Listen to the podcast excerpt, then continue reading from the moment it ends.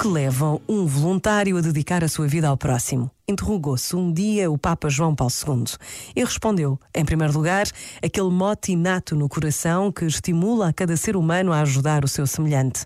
Trata-se de uma lei da existência. O voluntário sente uma alegria que é muito maior do que a ação realizada quando consegue oferecer algo de si próprio gratuitamente aos outros. Precisamente por isto, o voluntariado constitui um fator peculiar de humanização. Graças às diversas formas de solidariedade e de serviço que promove e concretiza, torna a sociedade mais atenta à dignidade do homem e às múltiplas expectativas.